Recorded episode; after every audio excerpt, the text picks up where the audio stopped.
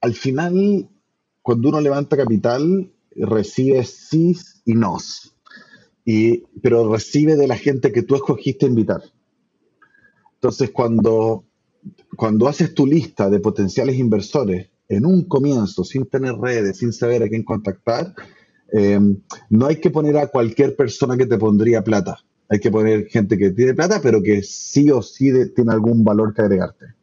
En lo espiritual, en lo comercial, en, en términos de dinero o lo que sea pero, pero tiene que ser alguien que, que sea un aporte, eh, ojalá que entienda la industria, que tenga algún valor agregado extra más allá del dinero.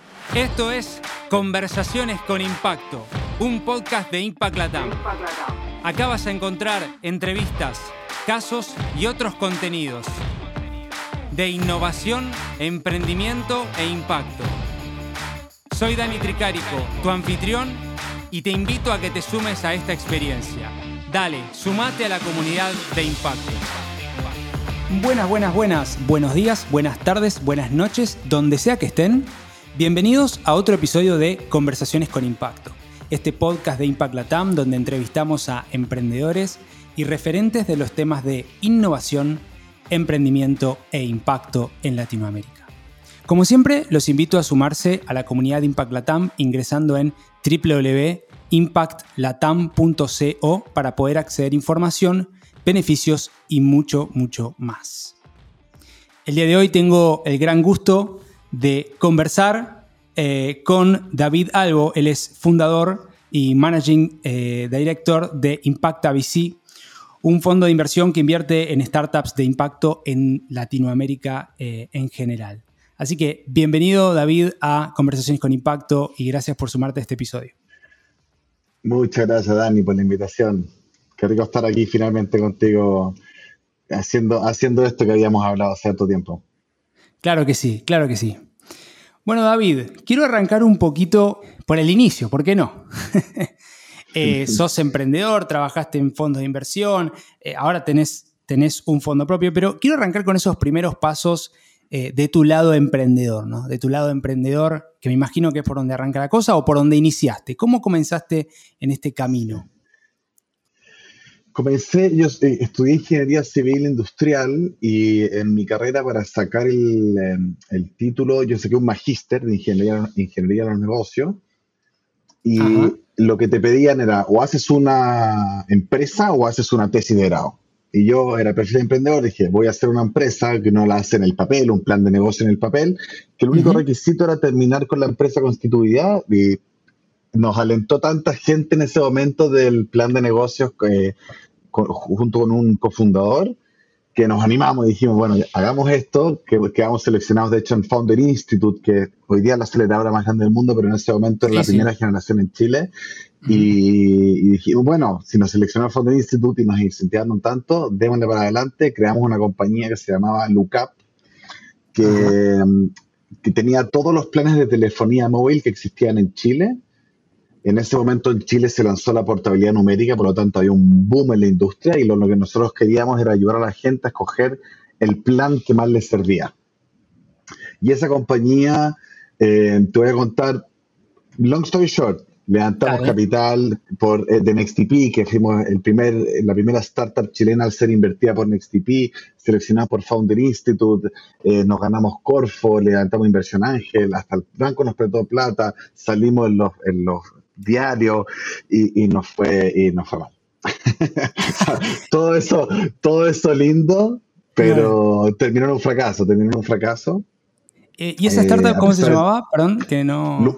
lookup. Ah, lookup, Lookup, habías dicho, ¿cierto? Lookup.cl. Ok. lookup, así como de buscar o de mirar arriba, literalmente.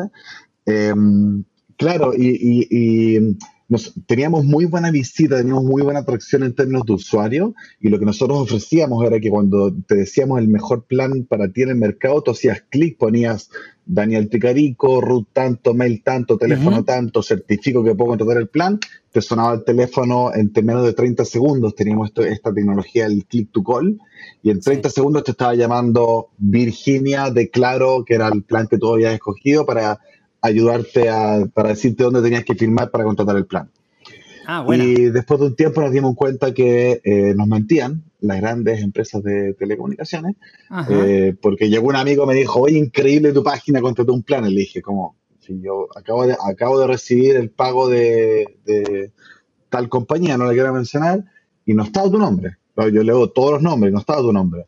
Y ahí, ahí empezamos a hacer llamadas anónimas a la gente para preguntar si había contratado el plan y nos dimos cuenta que nos mentían y bueno, falló mi relación con, eh, con, los corporativos, con estas empresas de telefonía y mm, sin mm. ese producto yo en la página web no tenía nada que ofrecerle a mis usuarios y ahí empezó a ir todo en declive.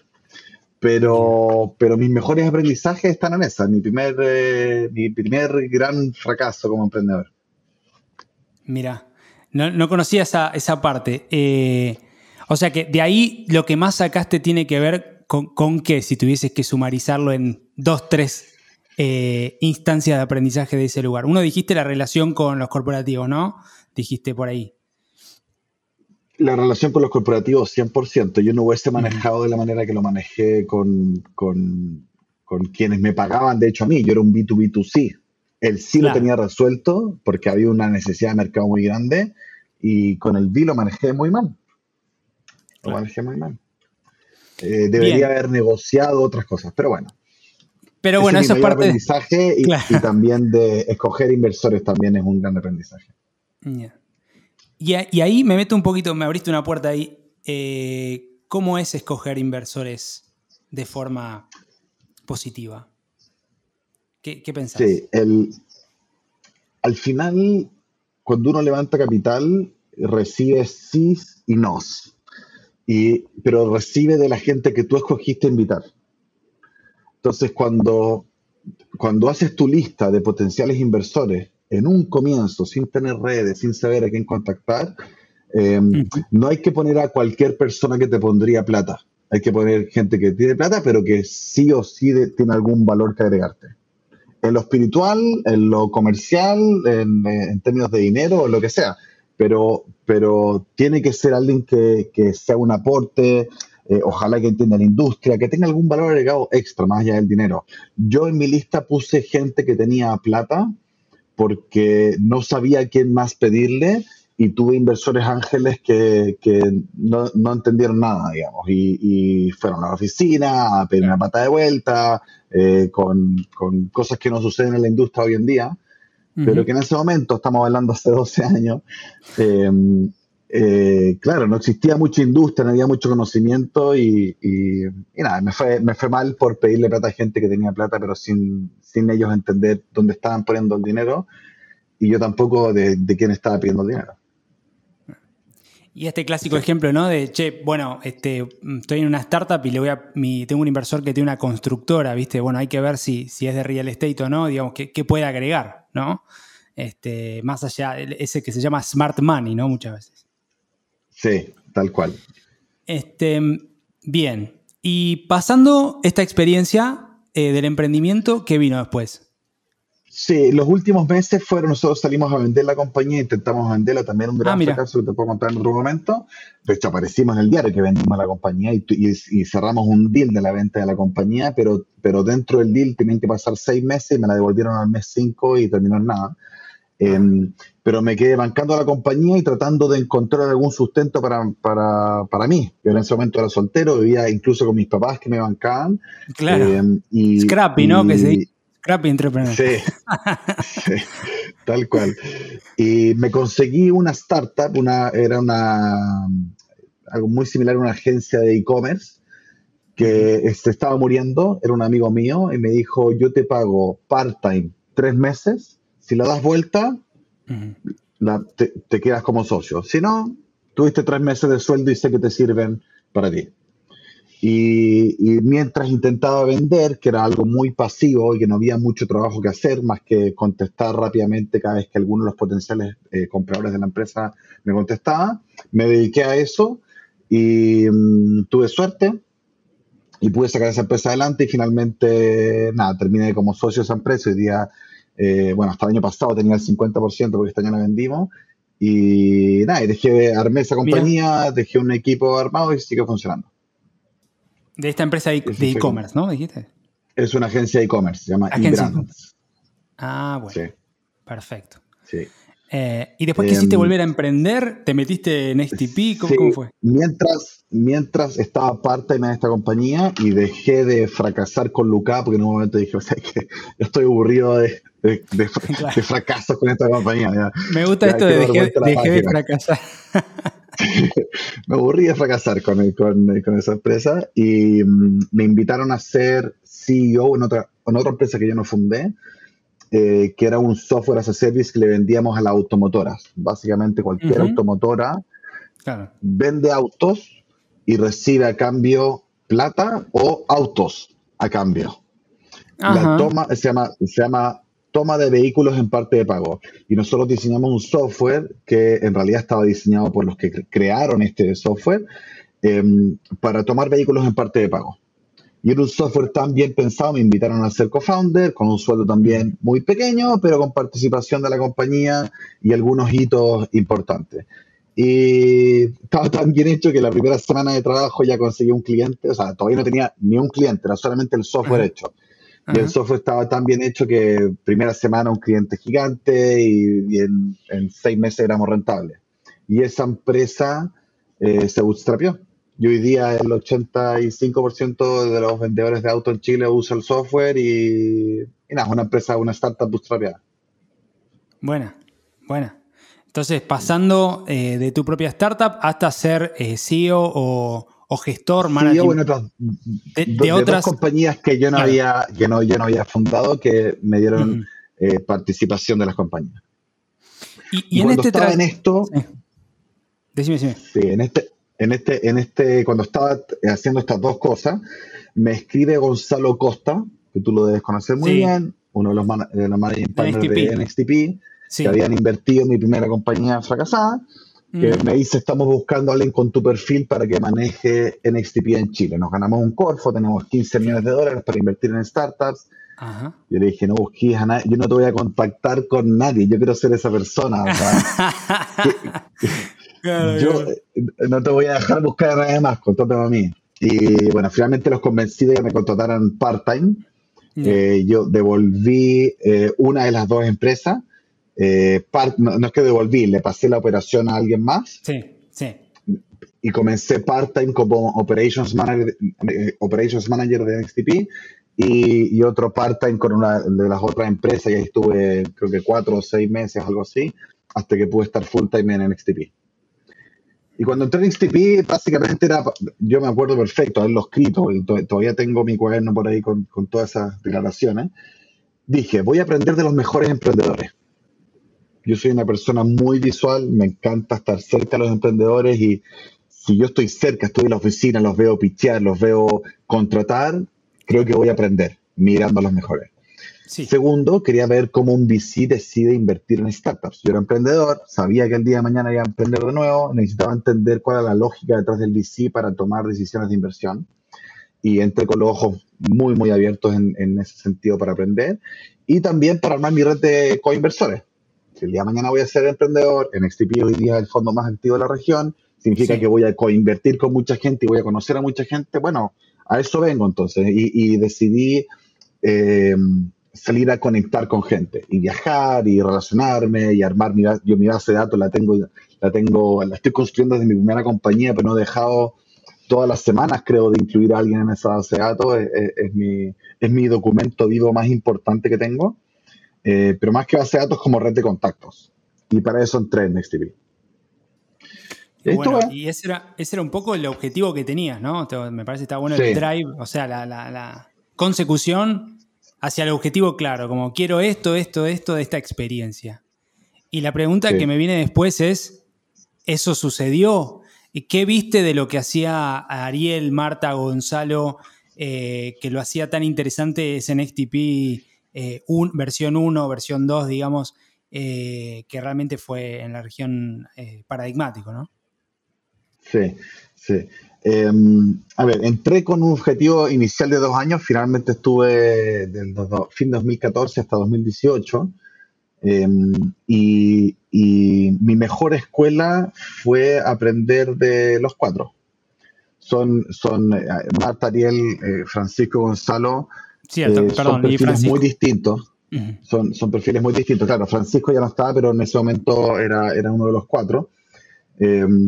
con todos tuve aprendizaje, con todos tuve conversaciones uno a uno muy profundas. Eh, las conversaciones que tenían entre ellos sobre decisiones de inversión de lo que nosotros estábamos haciendo en Chile.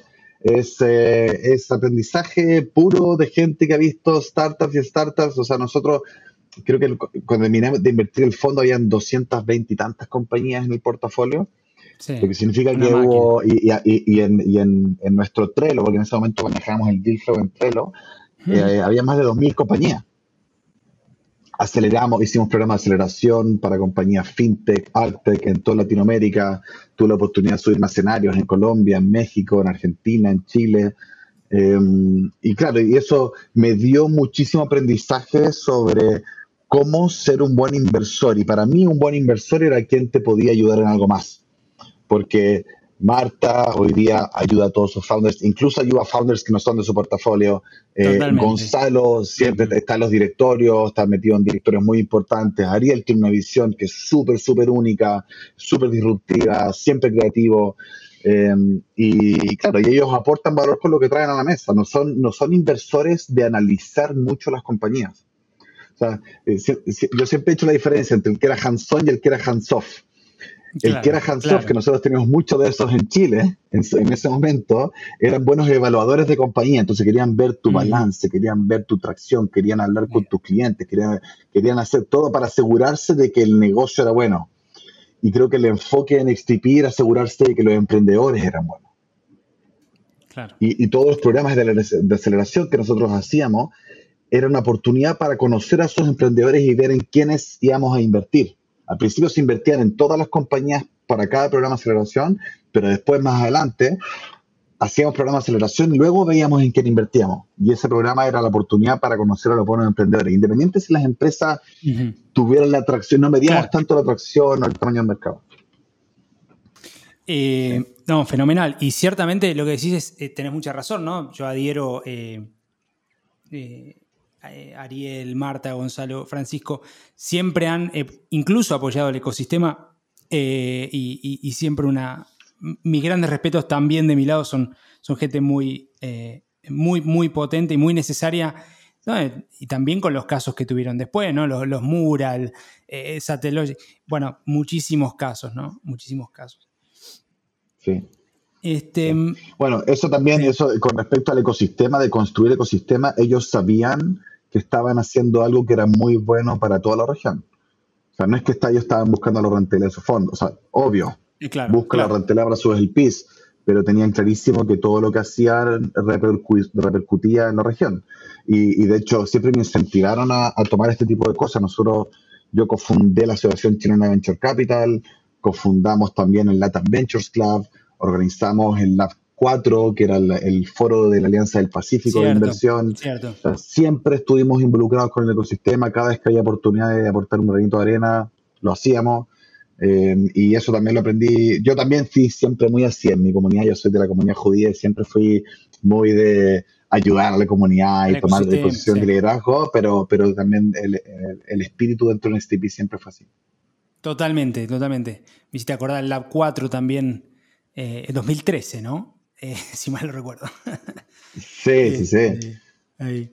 Em, y tengo una pregunta más de, esto de NXTP, me parece algo este, que quizá muchos no conocen, el NXTP, un fondo de, inversión eh, y aceleradora, que fue un paradigmático ¿no? con startups en la región, pero hablaste muchas cosas, pero sobre todo, ¿qué destacás de, esa, de esas elecciones correctas que hacían en, que evidentemente se vio con, con el futuro, digamos, pasando el tiempo, ¿no? Eh, porque vemos varios casos. Eh, ¿Por qué pensás que a esos fondos, o que tuvieron tantos casos de éxito y demás? ¿Por, dónde lo ves eso? Yo creo que el, caso, el, éxito de NXTP, a ver, como éramos los más activos, y es muy reconocido, yo cuando yo conseguí en mi primera compañía que NXTP me invirtiera, todos los ángeles decidieron invertir. Y, y en el fondo, más que como la primera inversión era 25 mil dólares, era un ticket muy pequeño, pero igual, incluso las compañías que estaban levantando rondas más grandes, igual tienen ese ticket de 25 mil, no les movía la aguja en términos de plata, pero sí en términos de momentum. Entonces, lo que hizo, yo creo que el éxito hoy día en STP era, es haberse posicionado como un buen inversor para que todos los fundadores de Latinoamérica fueran a tocar a la puerta y decir en XTP quiero que tú me inviertas. Y, no creo especialmente que NXTP haya sido el mejor para escoger compañía. Creo que fue el mejor en, tirarse a la piscina. Porque todo el día tiene, tiene unicornio, sí, tiene buenísimo unicornio, tiene una rentabilidad increíble, tiene todo lo que tú queráis, pero, pero la cantidad de fracasos también, increíble. Igual que Michael Jordan. Michael Jordan es mejor de la historia, pero también el que más de tiros falló último minuto. O sea, eh, yo creo que se atrevieron.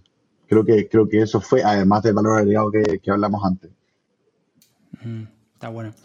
Estamos hablando con David Albo, fundador y managing eh, partner de Impact ABC, un fondo de inversión eh, que invierte en startups de impacto y ahora hablaremos también de, eso. Em, me quiero mover un poquito hacia adelante, David, hacia, hacia el, paso, creo que me imagino que después de esto viene Burn to Give Betterfly, ¿no? Eh, o, no, no sé qué viene después en la historia, vos me dirás. Sí, sí. quiero meterme ahí. ¿Cómo fue esos primeros años? tantas preguntas, pero no vamos a un episodio de Betterfly, sino más bien, eh, ¿cómo fueron esos primeros años eh, de Burn to Give? Eh, ¿Cómo lograron esa transición hacia lo que hoy es Betterfly? A ver si, si, nos ayudas a recorrer un poco ese camino con vos. Sí. A ver, el, de NXTP a Burn to Give que se llamaba en ese entonces, fue mi proceso, fue, fue mi cambio importante, fue mi cambio espiritual más importante. Mi cambio de NXTP a Burn to Give, que se llamaba en ese momento, fue el cambio más importante que he tenido a nivel espiritual en mi vida, eh, donde yo sentí que estaba eh, yendo a la vida a tomar cosas de la vida yo estaba, yo entré en XTP a aprender, a sacar conocimiento, a armar mi red de contacto. Yo iba a un evento a reunirme con gente, a levantar inversores. Iba siempre con un propósito de tomar cosas de la vida. Y, gracias a un líder espiritual que tengo, que era compañero amigo del colegio, que él era profesor de Cábala en Estados Unidos, eh, me di cuenta que la vida era al revés. Eh, se trataba de dar en la vida. Y, si en el fondo tú das, todo, todo va y viene, y si tu foco está siempre en dar, eh, siempre vas a recibir multiplicado y la sensación del día a día siempre es rica porque cuando tú vas con el foco de, de voy a un evento a dar, es mucho más fácil que tomar. El tomar depende de, quién está dispuesto realmente a ofrecerte algo. tú puedes ir a una reunión de ventas, tú puedes ir a un evento, puedes ir a un matrimonio, y si estás con el foco de tomar y no tomas nada, hay una ausencia de felicidad. Pero si tú vas a dar, o sea, no cumpliste nada. Pero si yo voy a dar, es tan fácil, cuando tú quieres dar, es tan fácil dar, estoy hablando desde un abrazo, desde un que te puedo ayudar, desde preguntar el nombre, de ofrecer, un café, te estoy hablando desde lo más pequeño, siempre lo voy a lograr. Entonces mi, mi nivel de satisfacción con lo que yo hacía en mi vida cambió radicalmente. Dije, voy a dedicar mi vida a dar. Toda mi vida me he llamado David Albo, que es David A, que es Da Vida. Y siempre lo escribí de esta manera. Yo siempre fui, yo fui, yo siempre fui Da Vida y siempre estuve el momento de donde siempre cuando el pendejo decía, quiero ser papá para poder dar vida y poder cumplir quien viene a ser a este mundo. Y después me, después me di cuenta que en realidad no se trataba de eso, que eh, se trataba de dar en la vida. Y, y, y, puede sonar quizás muy esotérico, pero en ese momento me hizo muy, mucho sentido a nivel espiritual. Y mm, listo, empecé a cambiar ese foco y empezaron a pasar cosas en mi vida. Este, este profesor de Cábala decide venirse a Chile, viene una familia con plata, me dice, armemos, quiero, tú eres mi amigo que conoce más de negocio, eh, me encantaría hacer negocios contigo. Y le dije, tú eres mi amigo más espiritual y yo voy a ese mundo, por favor, hicimos algo, hicimos un fondito eh, eh, para invertir en compañías que le hicieran mirar al mundo, al mismo tiempo que Eduardo me escribe para invitarme a cofundar Burn to Give, eh, que se trataba de incentivar a la gente y era una vida saludable al mismo tiempo que, alimentar a niños que se estaban muriendo en Haití. Le dije, bueno, para, para esto es. Y todo me hizo sentido. Le dije, Eduardo, listo, soy parte de tu equipo. Eh, yo estaba comprometido con... Sí, porque pasaron muchas cosas que dijiste, ¿no? Quiero hacer como un corte ahí. Eh, esto que decís de, che, pará, el cambio no tiene que ver con conocimiento, no tiene que ver con networking o sí, por momentos, no lo sé, sino que tiene que ver con lo, eh, con lo actitudinal y también quizá con lo espiritual, ¿no? Eh, eso me parece algo re importante que, que, destaco de lo que escucho e interpreto de lo que vos me decís, ¿no? porque muchos emprendedores están, viste, como tracción, ventas, no sé qué, que la oportunidad de negocio y en realidad pasa por el propósito la cosa, ¿no? Mm. Sí, para mí fue 100% propósito. O sea, coincidió todo de tener a alguien al lado mío espiritual que me guiara por este camino, eh, trabajar mi Ikigai, hacer el ejercicio de trabajar mi Ikigai, que me quiero dedicar en la vida.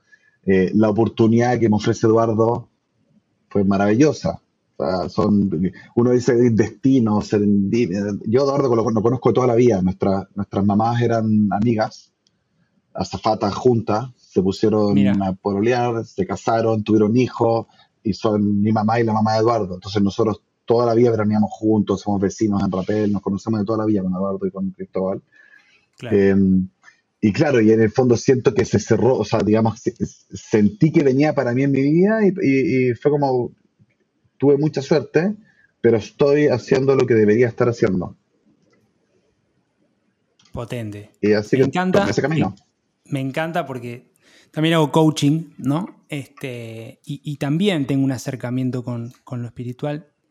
Eh, y, tiene que ver con cuando tocas el centro de gravedad tuyo, ¿no? Eso es lo que decís, lo que mm. estoy, lo que vine a hacer. Me hace mucho sentido. Adhiero, totalmente. Y ahí es donde empiezan a abrirse cosas en, la vida del universo, ¿no? Como, como, como en este caso. Y, entonces ahí te sumaste al equipo de Eduardo en ese early days de, de, Burn to Give. ¿Cómo era eso? Correcto. Mira, yo partí, yo estaba comprometido con mi familia, mi, mi, papá con mis dos hermanos mayores tienen una empresa y, y, yo estaba comprometido a trabajar con ellos, entonces quedé parte en trabajar con ellos y parte me empecé con Eduardo a levantar capital. Dentro de los programas de aceleración en STP, como yo quería saber lo que es um, cómo uno levanta capital de VCs y cómo los VCs toman decisiones, dije, lo mejor que puedo hacer para aprender de eso es enseñarlo. Hay algo que se llama el triángulo del conocimiento, lo pueden googlear por ahí, pero el triángulo del conocimiento te enseña que el cerebro humano luego de dos semanas recuerda el 10% de lo que ve, el 20% de lo que escucha, el 30% de lo que ve, pum, pum, pum, y el 90% de lo que enseña. Totalmente. dije, bueno, si quiero saber, voy a tener que enseñarlo. Y, nadie hacía esa charla de cómo levantar capital. Y dije, bueno, lo voy a hacer yo. Y empecé a leer y empecé a aprender y empecé a entrevistar a gente para ver cómo se hacía. Y cuando tuve la oportunidad en Burn to Give de participar, dije, bueno, Eduardo, yo levanto la ronda. Pero tú vas a tener que meter los goles, yo, yo, yo me voy a preocupar de, de vender Burn to Give y que tú vayas a, mm. a, hablar y, y, ¿cómo se llama? Y alucinar a, lo, a, lo, a los VC. Yo tengo una historia personal con Eduardo que siempre fue mi ídolo de pendejo. Entonces, cuando él llegó para acá a una compañía, yo, eh, de las personas vivas que uno admira, era justamente Joel, mi socio espiritual, y Eduardo, que los dos llegaron a, mi vida en, con dos semanas de, diferencia, dos semanas de diferencia, ofrecerme eh, cosas que coincidían. Em, y entonces, cuando Eduardo me invita a ser parte de esto, y yo además como vendo a Eduardo, era, Eduardo realmente venía a, las reuniones finales a, cerrar. Entonces hicimos ahí una serie SID de, de 2 millones. Mi título ahí era Chief Calorie Giver, que teníamos título fancy. Eh, y era como CSO, como de, estrategia. Y cuando terminé de levantar la ronda, que coincidió con, eh, con el término del trabajo con mi familia, me empecé full time.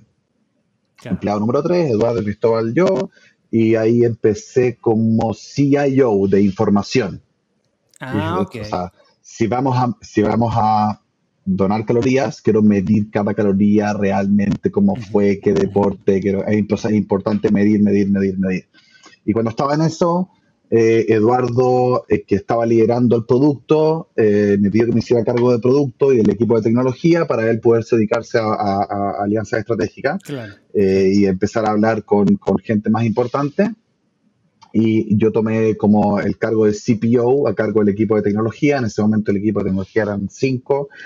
Y, mm, y bueno, uno de los fondos que nos invirtió fue Catapult, que Catapult, eh, en ese momento nosotros lo, identificamos como el mejor fondo de impacto del mundo y creo que lo sigue siendo, tiene cinco unicornios sociales en, el mundo. Y, mm, y, ellos te invierten a hacer un programa de aceleración en Noruega. Entonces yo dije, bueno, me voy a Noruega y el programa de aceleración Noruega, me fui yo a Noruega y lideraba el equipo de tecnología desde Noruega. Ahí aprendí muchísimo sobre el mundo de impacto. Ahí aprendí muchísimo porque lo mío era muy corazón. Yo siento esto, quiero hacer esto, pero no sé realmente cómo se hace, cómo se mide, cómo se mejora el impacto. Y ahí aprendí realmente muy bien eh, sobre los ODS, sobre distintas metodologías, sobre cómo medir el impacto, sobre cómo comunicar el impacto, cómo diseñar estrategias, los fondos que se declaran de impacto, cómo toman decisiones, etc. Y ahí fue un proceso de mucho crecimiento de usuarios, empezamos a cambiar el modelo. Nosotros al principio vendíamos a las marcas que cuando un usuario quemara 500 calorías haciendo deporte, la marca que auspiciaba la conversión de esas calorías quemadas en calorías de alimentación, digamos, esa marca nosotros le vendíamos impresiones. Digamos, 100 mil dólares y puedo tener 100 mil impresiones. Yo con cada dólar que tenía por cada impresión, lo, eh, el, el, sachet de comida a nosotros nos costaba 0,5 dólares, ponte tú. Y listo, ya había una rentabilidad en ese, en ese margen, digamos tú hacías deporte, apareció una marca y me pagaba un dólar y yo lo convertía en 500 calorías, que 500 calorías me costaban medio dólar. Listo, había un negocio y eso es lo que nosotros cobramos al comienzo. Hasta que llegó una empresa grande y nos dijo, me encanta lo que estás diciendo, pero lo quiero para mi empresa sola, no quiero, no me interesa el público, quiero que mi equipo haga deporte en pos de donar mm. alimentación.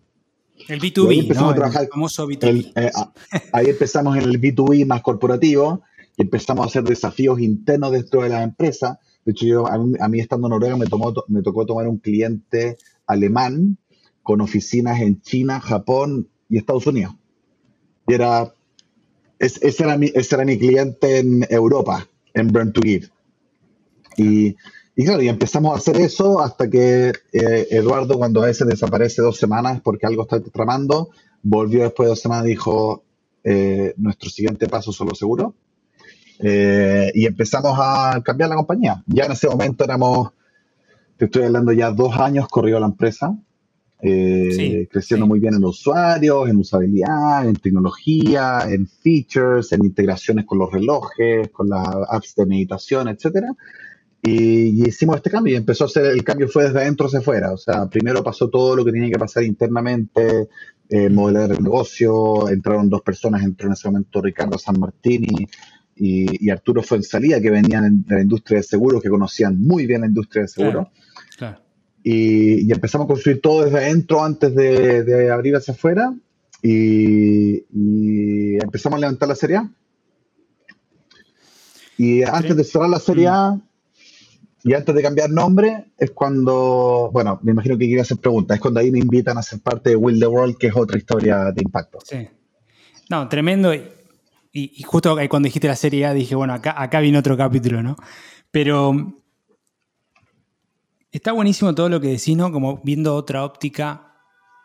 Y es mi interpretación que, eh, sin, ser amigo, pero lo que veo de Eduardo, que es una máquina de levantar plata. es una máquina. Y de hacer eh, realidades eh, en estas dinámicas. y vos tenés mucho que ver con eso, ¿no? Pero ¿a qué atribuís? Lo, vi, toda la vida. E, eso te, iba a decir. ¿A qué atribuís vos, sacando el factor si querés más personal, o, si querés incluirlo como quieras, el éxito que tiene hoy Betterfly en tan poco tiempo y, como paradigma, digamos? Sí, sí. A ver, yo creo que hay, una serie de factores, pero yo creo que las historias personales detrás de los founders son clave cuando un founder empieza una compañía porque vio una oportunidad de negocio, basta basta que haya otra oportunidad de negocio mejor al lado para que empiece a pensar en el plan B. Sí. En el, caso de Eduardo, que cuando llegó de África, porque él estuvo en África, estuvo alimentando niños, armó un colegio allá, yo fui donante, que estuvimos conversando mucho tiempo mientras él estuvo allá. Em, él, vio el sufrimiento del, niño que no tenía con qué alimentarse y entendió el poder del deporte para mejorar la vida de las personas. Y dijo, y, es un genio, siempre lo, siempre lo fue, siempre fue un iluminado en, en, distintos sentidos. Se le ocurrió este modelo que le hizo sentido a mucha gente. Eso, eso es una cosa, como, como el haber sufrido, al haber vivido de cerca un sufrimiento, lo hizo cambiar y, digamos, lo hizo ir a buscar el, resolver ese problema. Y después cuando cambia de modelo, también tenía historia personal de por lado. O sea, cuando falleció Eduardo Padre, em, Eduardo no tenía seguro, digamos. Y, es una historia personal detrás de eso. A él le toca ese punto también. Le, toca ese punto y si es que, y si es que el día de mañana eh, a Betterfly no le está yendo bien, Eduardo va a seguir resolviendo ese problema. No va a decir, ah, aquí, aquí dejo, aquí dejo, no sé, cuelgo los botines y ahora voy a jugar tenis. No, no, no. O sea, él, él va a estar detrás de eso, va a intentar resolver, va a intentar cambiar el mundo para mejor en ese sentido. Em, y eso yo lo he visto en muchas historias personales de emprendedores que resolvieron problemas. Resolvieron problemas para ellos mismos. Y eso es una cosa. Lo otro es el hambre que tiene Eduardo. Eh, no, no, creo que se contente con nada. de verdad, de verdad te digo. de verdad, yo creo que no, no, no, o sea, unicornio creo, creo, creo que está lejos de ser lo que él envisionado para su vida. No, creo que él dicho, yo quiero ser unicornio. No, no, no. Unicornio debe ser el paso número 4 de su plan de 25 pasos. Eh, eh, y, no, y, no, creo que él se frene. Tiene, tiene mucha hambre em, y, claro, no creo, no creo que sea su último paso. Además que también tiene un poquito que ver con su background, pero, pero el hambre de Eduardo es algo que lo encuentro muy, muy raro eh, de ver, de encontrar. Claro. Totalmente. sí.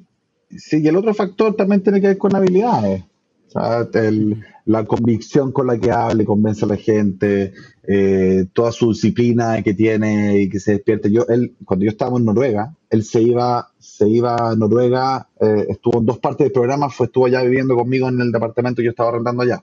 Se despertaba a las 5 de la mañana, se duchaba con agua fría los últimos 30, 40 segundos de su ducha en Noruega con agua fría. No sabéis lo fría que es el agua Noruega. se duchaba con agua fría. Fin de semana se, se, compraba un libro, se lo leía. El sábado terminaba el libro, se lo leía. Eh, vamos a tomar una cerveza y él, pum, una cuestión, iba a saludar y no se tomaba una cerveza, se iba para la casa a trabajar, a estudiar, a meditar, no sé, la, disciplina, la constancia que tiene él es algo que en verdad no, a mí me inspiró. yo, yo, después, yo empecé a ducharme con agua fría en Noruega. ¿Verdad? Y hasta, el día de hoy, todas las mañanas, los últimos 30 segundos, me la ducho en agua fría. Eh, porque me inspiró, me inspiró a hacer eso. el nivel, o sea, la cantidad de libros que se lee es, increíble. O sea, yo creo que también hay, hay mucho también ahí de disciplina, de habilidades y, y, de, y de querer. Yo creo, que, tiene que ver con el hambre. Interesante escuchar todos estos, estos puntos. Em, bueno, y me quiero meter ya en, Impacta, ¿sí? Contame un poco cómo armaste Impacta, qué es Impacta para, para la audiencia, eh, qué casos, en qué invierten y, demás. Bien. Em, solo para llegar a por qué partí Impacta, después de eh, cuando estaba en Burn to Give, en, todo este proceso, me invita Álvaro Silverstein, que también es un amigo que lo conozco hace mucho, mucho tiempo. Nosotros jugábamos tenis juntos cuando, cuando pequeño, después él estuvo a su accidente, después fuimos compañeros de la universidad. Y yo iba a su casa a buscarlo, o sea, yo dejaba mi auto en su casa y, él, y lo subíamos a su auto y, y, y me sensibilicé con, con, el problema de la discapacidad. Increíble la diferencia que hace que para uno levantarse la cama, ducharse, tomar desayuno, irse a la universidad, que, que, lo que él, de, lo, de lo que él vive, digamos. Y, y él eh, siempre lo admiré por la fuerza con la que salió de todo esto. Y en un momento, bueno, él hizo la compañía y me invitó a invertir. Y a mi socio también, que mi socio también lo conocía, nosotros tres jugamos tenis juntos, increíblemente la misma época que Eduardo también jugó tenis con nosotros, o sea, estuvimos todos... era, la liga, era la liga de los 95. te estoy hablando del año 95, de así, 96, estábamos juntos en la misma cancha, que nunca pensamos que todo iba a volver. Em, y, y nada, me invita, me invita a invertir, a sumarme a la compañía y sentí en el fondo, yo ya sabía que quería ser inversor de impacto y, me pareció una muy buena idea no solamente apoyar al Álvaro y, ser parte de Will the World y salir a resolver el problema que él estaba resolviendo eh, y tratar de hacer el mundo accesible, sino que también me pareció una muy buena idea para mi fondo de impacto. Dije, bueno, yo lo que uno como fondo invierte en una etapa y si yo paso por un proceso digamos, de serie C a serie A en dos compañías de impacto, voy a ser un mejor inversor si tengo esa experiencia desde adentro. Y fui, eh, hablé con Eduardo, fue doloroso obviamente porque los dos no, nos queríamos separar, con, con Cristóbal, eh, que, es el, que es el más, digamos, segunda línea, pero igual de genio, no quiero, no quiero hablar de Cristóbal eh, largo, pero también es otro, otro genio que también está para inspirarse en, en, cómo él vive la vida. Y, mm, y nada, así que me fui, estuve haciendo un traspaso como de cuatro meses, me fui a the World, tuve, ocho meses también en producto de tecnología hasta que mm, hasta que decidí que estaba listo para lanzar mi fondo. Y, ahí es cuando postulé al VC Lab, que es una aceleradora de fondos de Venture Capital, armada por Adeo Resi, que Adeo Resi yo lo conocí por Founder Institute hace 11, 12 años eh, en mm. Chile. Eh, nos acordábamos muy bien porque me putió 20 minutos seguidos. Em, y se acordaba de mí, yo, yo obviamente no me olvido de él. Em, y me invitó a participar de esto, era el mejor amigo de Elon Musk, yo a Elon Musk eh, le, tengo, le tengo cierta admiración también, y, em, no en todo, pero en algunas cosas. Y postulé, quedé, y ya es un programa de aceleración básicamente que te enseña a armar un fondo de Venture Capital. Y Impacta BC hoy día termina siendo un fondo de 10 millones para invertir en startups en Em, en, etapa pre-seed y seed de Latinoamérica con impacto, compañías que tienen impacto y, nosotros decimos impacto porque es la palabra más fácil de entender, pero en realidad nos referimos a emprendedores con propósito.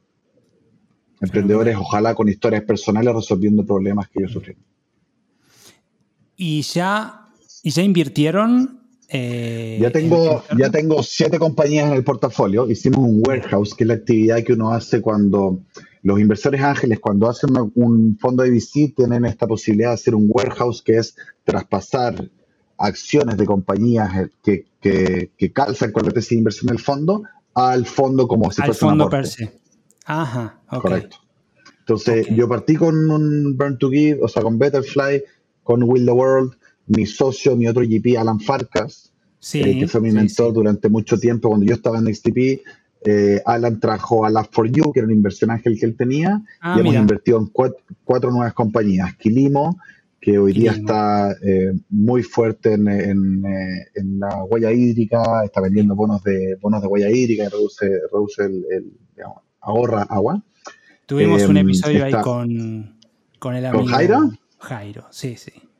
Bien, bien. Estuve, eh, también invertí en eh, Carrit, que es una compañía colombiana de última milla eh, con, emisión cero de carbono.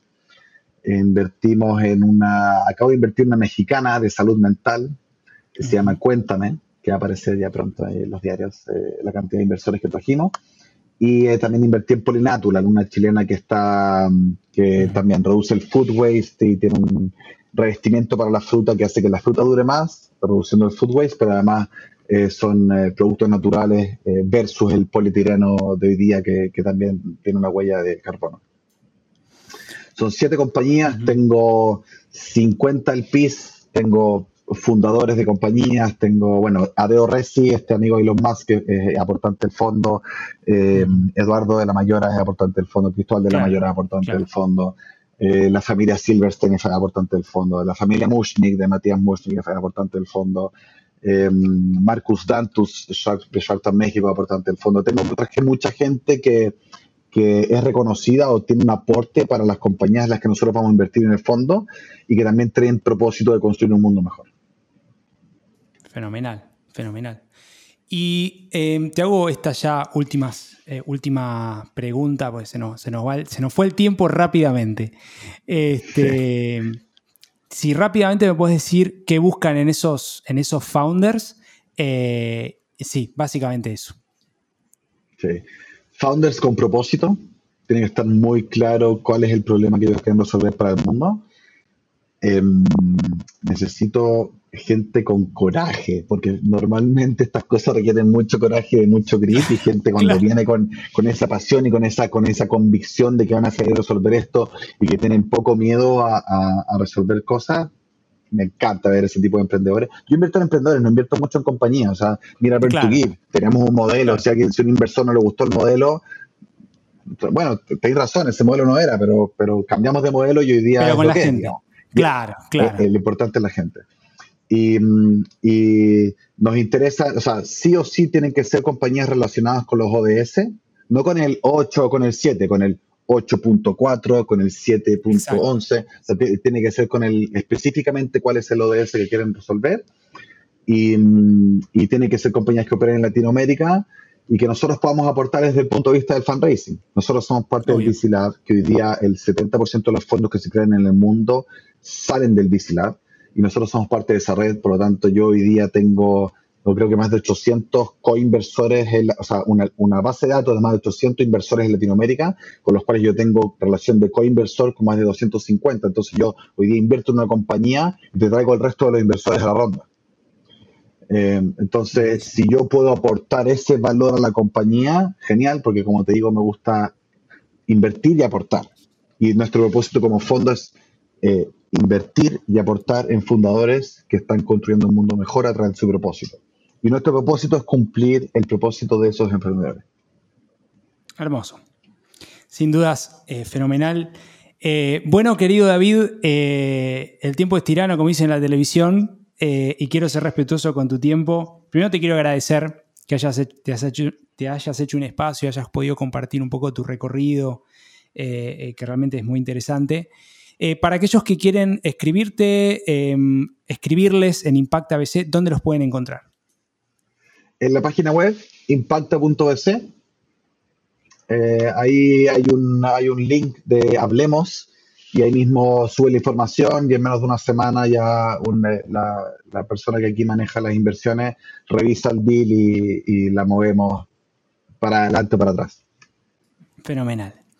Bueno, querido David, muchas gracias por eh, esta conversación y sumarte a, Conversaciones con Impacto. Este, muchas gracias, Dani, por la invitación. No, por favor, y ya estaremos ciertamente volviendo a conversar en un futuro para, para más novedades. ¿Qué te parece? Me parece perfecto, Dani. A disposición de lo que tú necesites. Bueno, muy bien. Ahí lo tuvimos a David Albo, eh, fundador y managing director de Impact ABC, un fondo de inversión eh, enfocado en startups eh, con propósito, con impacto. Eh, agradecerles a todos y cada uno de ustedes por sumarse, por escucharnos. Si te gustó este episodio, compartilo. Si no te gustó, escribinos para poder seguir mejorando. Y como siempre, invitarlos a ser parte de la comunidad de Impact Latam ingresando en www.impactlatam.co para poder acceder a información, beneficios y mucho más. Así que nos vemos en el próximo episodio de Conversaciones con Impacto, donde sea que estén buenos días, buenas tardes y buenas noches. Muchas gracias por sumarte a este nuevo capítulo de Conversaciones con Impacto. Te invito a sumarte a esta comunidad de hacedores que está cambiando el mundo. Ingresa ahora en www.impactlatam.co. Sumate y sé parte ahora de este cambio. www.impactlatam.co